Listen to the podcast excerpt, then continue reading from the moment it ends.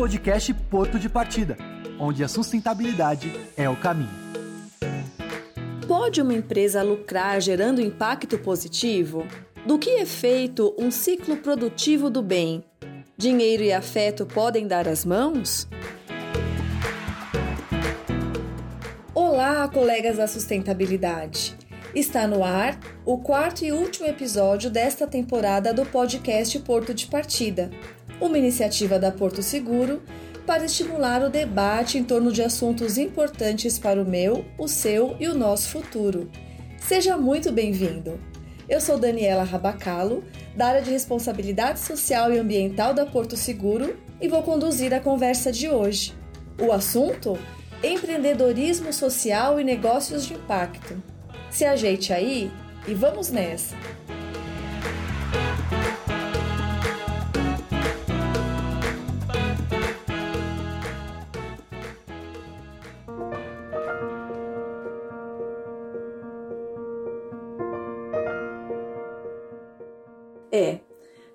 Tempos turbulentos. E tempos turbulentos fazem aumentar problemas sociais e muitas vezes o individualismo. Na região central de São Paulo, por exemplo, alguns moradores da periferia que viviam de esmolas, vendas no farol ou como camelôs se viram em meio a uma cidade vazia com a chegada da pandemia e do dia para a noite tiveram a geração de renda interrompida. Falando de Brasil, nós ainda temos mais de 50 milhões de pessoas abaixo da linha da pobreza. Tristeza, né? A pandemia mostrou, de um jeito avassalador, que a nossa ação individual influencia diretamente na vida do outro. E é aqui que temos uma carta na manga. Nosso impacto sobre o outro pode ser negativo, claro, mas também pode ser muito, muito positivo. E é por isso que a empatia, a ideia de convivência e a cooperação precisam ser os combustíveis principais deste novo momento que vivemos. Felizmente, hoje nós temos empresas engajadas com causas sociais e que atuam com negócios de impacto, estimulando o empreendedorismo de grupos em vulnerabilidade.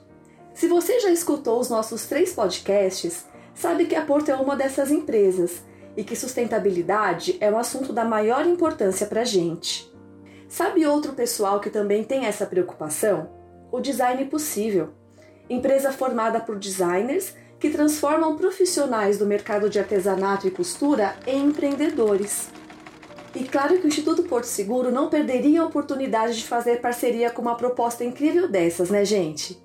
Para ficar por dentro deste trabalho, hoje vamos conversar com a Júlia Ashe, sócia do Design Possível. A Júlia é formada em design pela Universidade Presbiteriana Mackenzie e pós-graduada em Meio Ambiente e Sociedade. Ela atua na coordenação de iniciativas do terceiro setor e como educadora em projetos com foco na geração de renda. Seja muito bem-vinda, Júlia.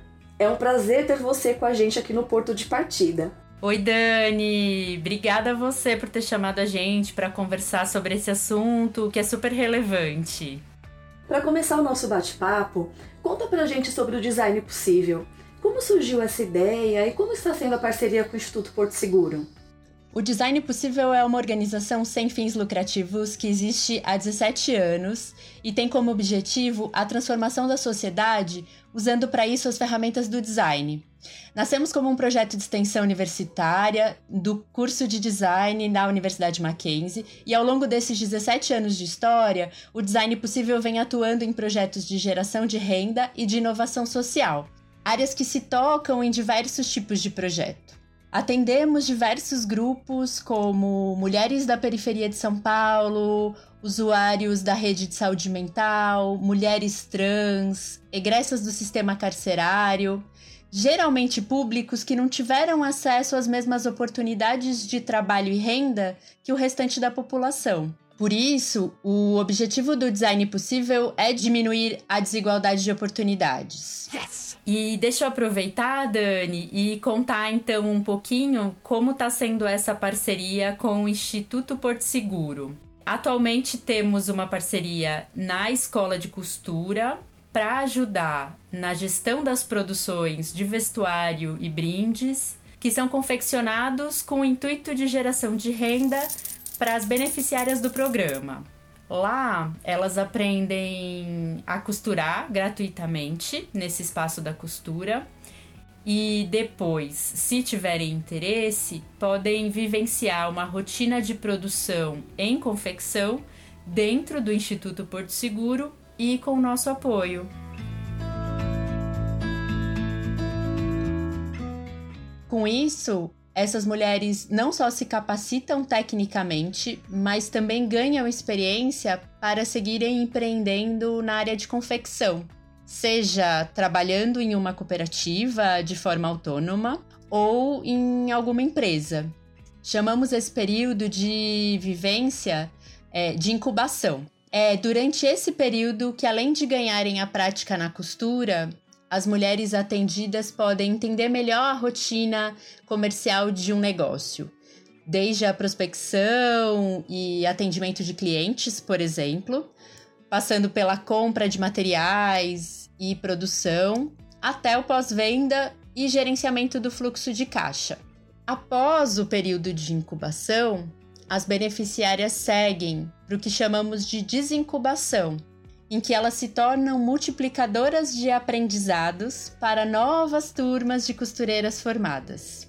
Na desincubação, as costureiras que já passaram pela vivência do trabalho na escola do Instituto Porto Seguro assumem produções também, mas saem mais seguras para buscar outros parceiros para serviços de costura.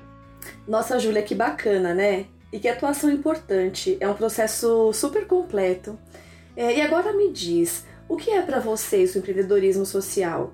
E o que motivou a criação de uma empresa de negócio de impacto como Design Possível? Bom, o empreendedorismo social está relacionado diretamente com a criação de negócios locais que fortalecem não só os seus empreendedores, mas também outros negócios locais da região. Por exemplo, um grupo de mulheres decide abrir um ateliê de costura no bairro onde moram. Além de atender o público da região e garantindo assim que os moradores não precisem buscar esse serviço no centro da cidade, por exemplo, um negócio como esse faz o dinheiro circular no bairro, fortalecendo o comércio local. Então, quando a gente fortalece pequenos negócios locais, estamos garantindo a sustentabilidade na região.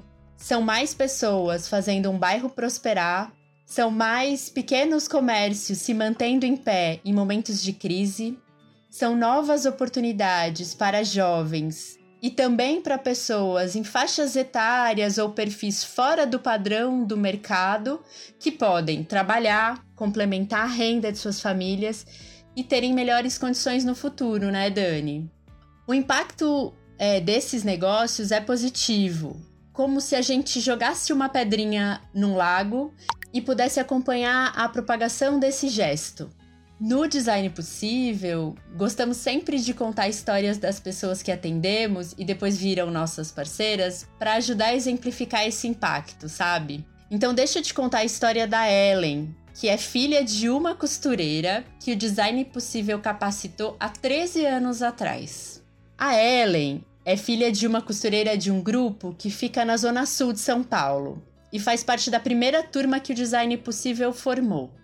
Conhecemos ela e a mãe dela dentro da ONG que oferecia atendimento para as crianças e mães do bairro. A mãe dela hoje é uma das cooperadas do grupo Cardume de Mães, que ao longo de 13 anos de existência já desenvolveu linha própria de produtos vendida para lojas de decoração e também produziu acessórios para diversas marcas de moda. Com o dinheiro vindo desses trabalhos, a família da Ellen garantiu mais estabilidade e novas oportunidades. E aí a Ellen, que a gente conheceu quando criança, já se formou em Química numa universidade pública e atualmente faz pós-graduação em ciência e tecnologia. O grupo de costura, que nasceu dentro da ONG, garantiu condições financeiras para esse grupo alugar uma sede própria, comprar máquina de costura, trazer mais mulheres para fazer parte desses negócios e do trabalho.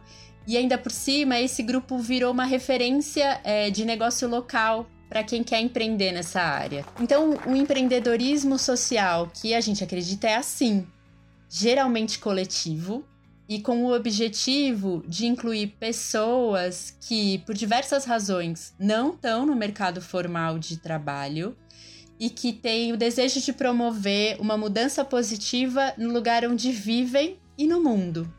O design possível nasceu dessa inquietação, sabe, Dani? A gente acredita que as mesmas ferramentas utilizadas por grandes empresas, que visam principalmente o lucro dos seus acionistas, podem também ser utilizados por negócios pequenos e que podem reverter seus ganhos para as comunidades onde estão inseridos. E assim, a gente amplia o movimento das ondas feitas pelas pedrinhas que jogamos nos lagos. Podcast Porto de Partida, onde a sustentabilidade é o caminho. Nossa, que história incrível, né, Júlia? E é de verdade um ciclo do bem que se forma. E, Júlia, mesmo com a globalização né, e com nações conectadas, lamentavelmente nós ainda temos questões de exploração e até de escravidão em alguns mercados. E uma área muito afetada né, por esses problemas a gente sabe que é a costura industrial. E pensando nisso, como que o design possível executa o conceito de economia solidária e de valorização da mão de obra dos artesãos e costureiros? Vamos falar do conceito de desenvolvimento sustentável, que vem da década de 1980 e, de forma bem simplificada, quer dizer que, para satisfazer as nossas necessidades atuais, não podemos comprometer as futuras gerações. Isso não é só na esfera ambiental, mas também na esfera social e econômica. Sustentabilidade tem a ver com cuidar do meio ambiente, mas também com diminuir as desigualdades de renda e condições de saúde e vida para todos. A economia solidária é mais uma forma de aplicar essa busca pela sustentabilidade. É um modo de produzir mercadorias e serviços levando em consideração as pessoas, principalmente, o meio ambiente e a distribuição econômica de valores mais justa e ética. Para tanto, a gente precisa dialogar muito, né, Dani? O consumidor precisa entender quais são as consequências da sua compra. Às vezes o produto não vai ser o mais barato do mercado, mas vai haver a garantia de que ninguém foi explorado. Já o produtor precisa compreender melhor qual o valor do seu trabalho e também garantir que o seu produto foi confeccionado da melhor forma possível para que o consumidor consciente se interesse não só pelo objeto em si, pela, pelo produto, mas pela proposta de valor ali oferecida. A nossa atuação do design possível é nas duas pontas. O design possível funciona nos moldes da economia solidária. Então, a nossa maneira de trabalho, Dani, é horizontal. Isso significa que a gente não tem um patrão e todas as decisões são votadas entre os sócios. E a gente também oferece transparência e prestação de contas de todas as consultorias e parcerias que assumimos. Nosso papel na capacitação é conversar sobre todos os eixos da sustentabilidade apresentar os conceitos e entender como colocá-los em prática dentro dos valores do mercado atual. Porque também não adianta a gente ter um produto lindo, né, Dani, e parecer muito caro ou não ter a função desejada. Então, nós lutamos para que o consumidor encontre nos produtos das artesãs e das costureiras que atendemos peças que atendam às necessidades e que eles não comprem naquele antigo ditado de comprar para ajudar, sabe? Que também não é sustentável, né? É verdade, Julia. E na sua fala me chamou muito a atenção essa questão de o quanto é importante evidenciar o valor social do produto, né? Porque acho que é mudança de mindset, é, é levar essa cultura para o consumidor do que é um produto social. Bem legal. E agora sobre a formação desses profissionais empreendedores, eu imagino que é necessário que eles conheçam bem o mercado e o negócio para adquirirem habilidades que vão além da costura, certo? E como que vocês estimulam esse desenvolvimento? Como que funcionam os arranjos produtivos que vêm aí com o objetivo de potencializar as produções e aumentar a geração de renda? A costureira precisa conhecer outras etapas. Uh, por exemplo, é, conceitos como público-alvo, precificação, controle de qualidade, atendimento e pós-vendas e mais um monte de outros assuntos. É, mas não adianta ficar só na teoria. As experiências de produção trazem o aprendizado na prática. Durante o período da incubação, é, elas fazem um rodízio em outras funções essenciais para o funcionamento do ateliê. Então, por exemplo, a gente faz um rodízio entre elas para fazer a compra da matéria-prima, a organização do caixa, o atendimento do cliente, a confecção da peça piloto para aprovação, o controle de qualidade das peças. Olha, é desafiador, mas durante esse processo, muitas costureiras acabam descobrindo outros talentos. Algumas são ótimas vendedoras, outras organizam muito bem a produção ou gostam de acompanhar o controle de qualidade. E todas essas funções também são essenciais para um negócio, sabe, Dani? É exatamente o que é, estamos fazendo nesse momento. A gente está fazendo o desenvolvimento de um novo catálogo de brindes do Instituto Porto Seguro. E as costureiras estão acompanhando em todas as etapas de elaboração que envolvem a criação dos produtos para áreas corporativas.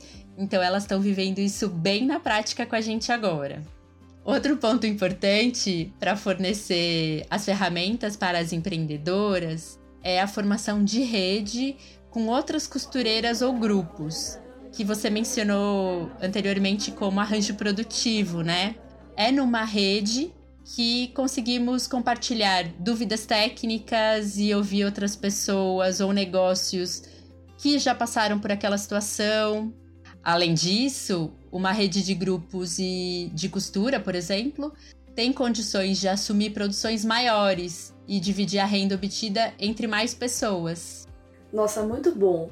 Então, assim, além de aprender a costurar, elas aprendem todas as etapas né, do, do funcionamento de um negócio e ainda têm a oportunidade de sair produzindo em grupo para ter uma maior geração de renda. É bem completo né, o processo. E Júlia, além de ensinar tudo isso que você trouxe para gente, você ainda acha que é importante incluir também é, o desenvolvimento de habilidades socioemocionais para os alunos incubados? Sim, totalmente, Dani. Ao longo da vida, a gente é moldado para competir, infelizmente, né? E por isso a vivência da incubação na escola do Instituto Porto Seguro se mostra tão relevante é nesse espaço que desenvolvemos a cooperação e solidariedade durante o trabalho em equipe. É nessa vivência que podemos observar que todos devemos ter uma boa comunicação, respeito pelo trabalho e espírito de coletividade. O trabalho em conjunto depende de todas para acontecer e acontece. Júlia, nosso tempo está acabando. Eu quero agradecer a sua participação e parabenizar você e a equipe do Design Possível pelo lindo trabalho e pelas oportunidades que são geradas para pessoas que precisam diante deste mercado tão competitivo. Ah, Dani, eu que agradeço mais uma vez, em nome do Design Possível, o convite e a confiança no nosso trabalho.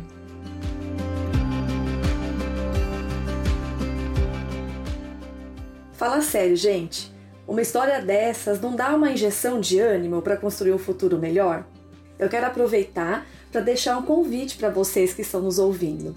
As peças confeccionadas pelas alunas do Instituto Porto Seguro estarão disponíveis no nosso e-commerce a partir de 4 de outubro. Tem coleção novinha chegando. Uhul! Acesse a nossa loja virtual no site www.lojavirtualportoseguro.com.br e compartilhe para nos ajudar no estímulo da geração de renda dos pequenos empreendimentos.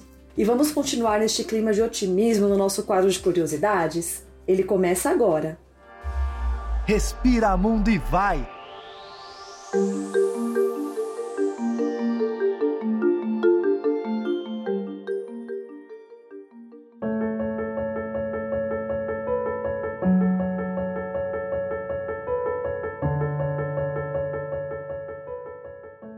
Cada indivíduo na Terra tem o potencial e o direito de viver decentemente. Essa foi uma das frases utilizadas pelo Comitê do Prêmio Nobel da Paz para justificar a escolha do agraciado pela honraria em 2006. O laureado daquele ano foi Muhammad Yunus, um banqueiro e economista bengali, ou seja, nascido em Bangladesh, e você vai entender o porquê. Yunus cresceu em um local muito pobre e desde cedo se incomodou com a situação socioeconômica de seu povo. Ele dizia que nenhum ser humano nasceu para viver na miséria, porque o nosso corpo não é preparado para isso. Já tinha parado para pensar por este lado? A miséria não é compatível com a nossa espécie, nem mesmo biologicamente.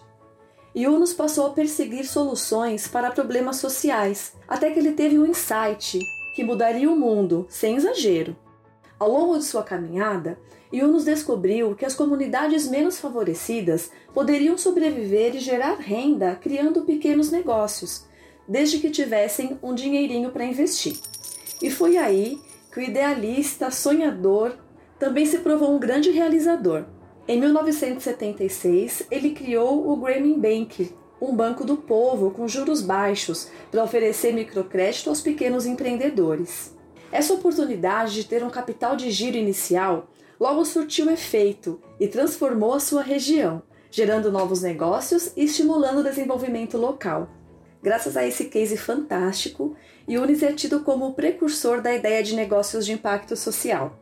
Hoje, com mais de 2.500 agências, espalhadas por 81 mil vilarejos do país, o Banco de Unos já emprestou bilhões e bilhões de dólares, a mais de 9 milhões de pessoas, sendo 97% delas mulheres. Outro destaque fascinante do banco é que sua taxa de inadimplência é baixíssima, de fazer inveja aos maiores bancos comerciais do mundo, 1,15%. Ou seja, o Grameen Bank recebe de volta quase 99% dos empréstimos que concede. Sabe o que é isso? É inspiração em doses cavalares para mudarmos o mundo ao nosso redor. Aproveitando o assunto, queria deixar aqui a sugestão de um livro. Um livro bem interessante. O nome é Reflexões sobre uma Economia Baseada no Afeto, da professora, escritora e palestrante Maria Flávia Bastos. Vale muito a pena. Podcast Porto de Partida.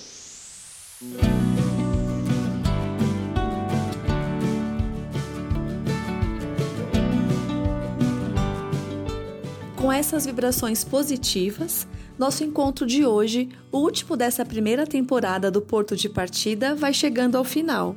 Mas vem cá, a gente ainda tem muito assunto bacana sobre sustentabilidade para falar, tá? Então, se você gostou desses quatro programas e quer uma nova temporada, escreva em nossas redes sociais com a hashtag podcast Porto de Partida e marque o perfil da Porto com arroba Porto Seguro. Conta pra gente o que achou dos assuntos, dos convidados, das curiosidades, enfim, sobre tudo o que falamos por aqui. ASG, pandemia e sustentabilidade, voluntariado. E se perdeu algum episódio ou quiser maratonar a temporada, acesse nosso perfil no Spotify e solte o play. Foi muito bom ter sua companhia por aqui. Então, eu quero agradecer em nome de toda Porto. Agora, eu não vou dizer adeus não, viu? Vou falar um até logo, porque quem sabe a gente não se vê, ou melhor, não se ouve em breve. Continue sendo cada vez mais um porto seguro com a gente. E até logo!